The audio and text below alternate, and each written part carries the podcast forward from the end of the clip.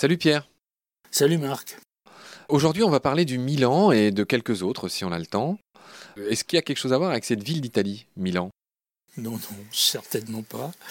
L'origine latine, c'est Milvus. L'évolution phonétique a été un petit peu redoutable. Milvus est une variante tardive de Nibulus qui explique la forme du nom en italien Nibio. Milvus donne Milano, Milan en allemand, Milan en français. L'anglais est curieusement complètement à part car le nom du Milan en anglais c'est kite. Ça se réfère à son cri, hein. c'est une onomatopée. Et c'est onomatopéique. Voilà. Mais kite, est-ce qu'on pense vraiment au Milan quand on dit kite? Le kite, c'est le nom du cerf-volant en anglais. Voilà, c'est le cerf-volant en anglais et du coup le kitesurf, bien sûr. Donc pourquoi? Ben, le cerf-volant euh, On sait que cerf-volant, ça ne veut pas dire cerf volant. Hein. Cerf de cerf-volant, c'est en fait le serpent volant. C'est l'ancien français serpe. Et c'est le serpent volant comme en Chine, les grands euh, dragons volants, etc. Donc en fait, les langues ont des façons différentes d'appeler leur euh, cerf-volant et l'anglais a choisi le nom du Milan. Donc kite en anglais, l'allemand dit der Milan, espagnol Milano, tu as dit Nibio en italien. Oui. Et je rappelle que c'est toi qui illustres ce livre, en plus de les avoir euh, écrits avec euh, Henriette. Hein. Euh, je veux bien que tu expliques à ceux qui nous écoutent comment différencier une buse d'un busard, d'un Milan royal en vol. On peut facilement les, les, distinguer en regardant leur queue, Pierre. Oui, oui, le Milan royal a la queue fourchue c'est très très visible. Quand on traverse le massif central, par exemple, il y en a souvent beaucoup qui tournent euh, au-dessus des routes. C'est vraiment immédiat de voir la, queue fourchue, c'est le Milan.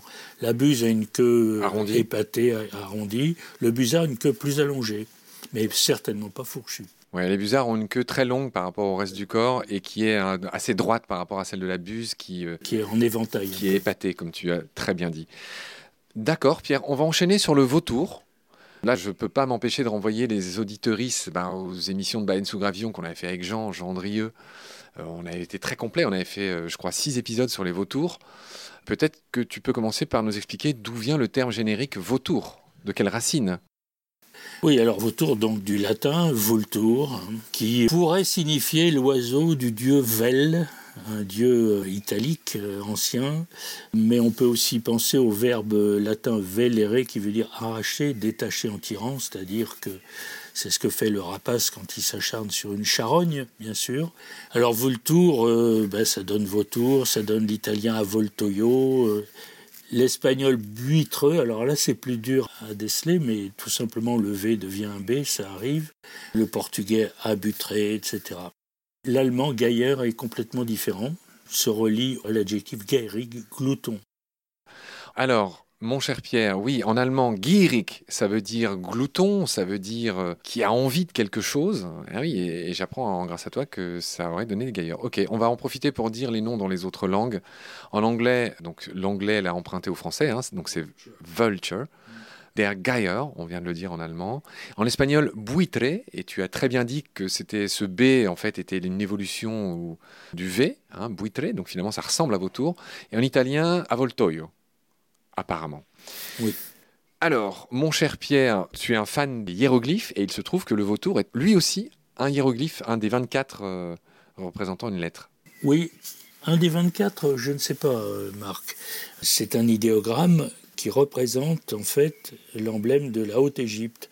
On y voit un cobra dressé et menaçant qui représente la couronne de Basse-Égypte et le vautour lui-même qui représente la Haute-Égypte.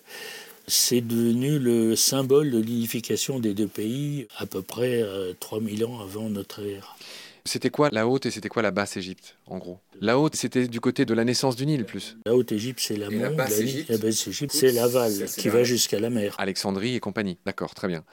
Pierre, dans ton article sur le vautour, tu évoques l'emplacement de Rome. Qu'est-ce que les vautours ont à voir avec Romulus et Rémus? De la superstition, des légendes. La légende veut que Rémus et Romulus, qui ont fondé la ville, se sont inspirés d'un vol de vautours qui semblait indiquer le meilleur emplacement. C'est une sorte de présage. On avait beaucoup de divinations qui tournaient autour des oiseaux. Et donc c'est un exemple de cela. Je lis ton petit encadré qui est vraiment savoureux. La légende veut que lorsque Romulus et Rémus décidèrent de fonder une ville, c'est le vol des vautours qui permit d'en choisir l'emplacement. Romulus sur le Palatin avait vu passer douze vautours et Rémus sur l'Aventin n'en avait vu que six. Ils considérèrent alors que les présages étaient plus favorables du côté du Palatin, et c'est là que la ville de Rome fut édifiée, vers 754, on imagine avant Jésus-Christ. Oui, Très bien. Est-ce que tu veux ajouter quelque chose sur le vautour? Alors, euh, on n'a pas parlé de Gup, qui a donné Gips. Alors, Gup, c'est le grec ancien. Il y avait deux noms du vautour en grec ancien, et Gupios et Gups, qui sont manifestement liés. D'ailleurs, en grec moderne, on dit encore Goupas pour le vautour, et on a en breton la forme Goup pour le vautour, curieusement. Pierre, on a le temps de glisser un mot euh, sur un troisième oiseau aujourd'hui. On va parler de l'autour. Goshawk en anglais, Der Habicht en allemand, Azor en espagnol et Astore en italien.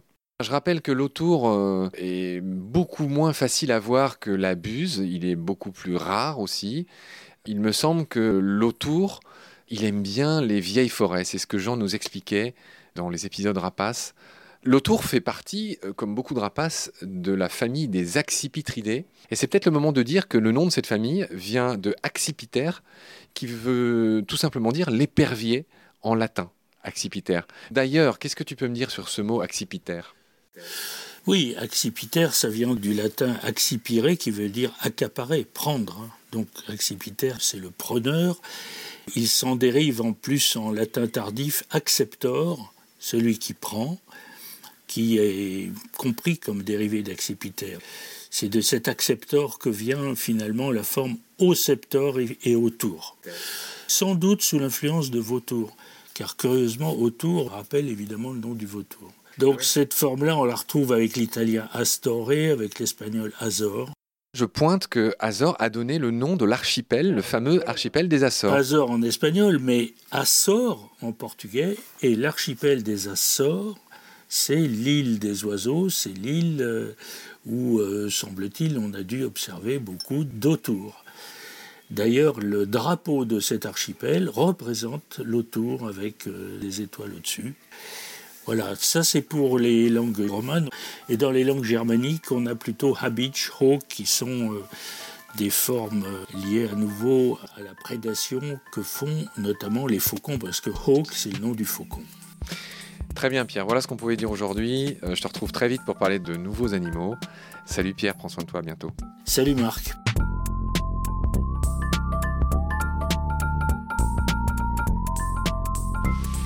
I've seen things you people wouldn't believe.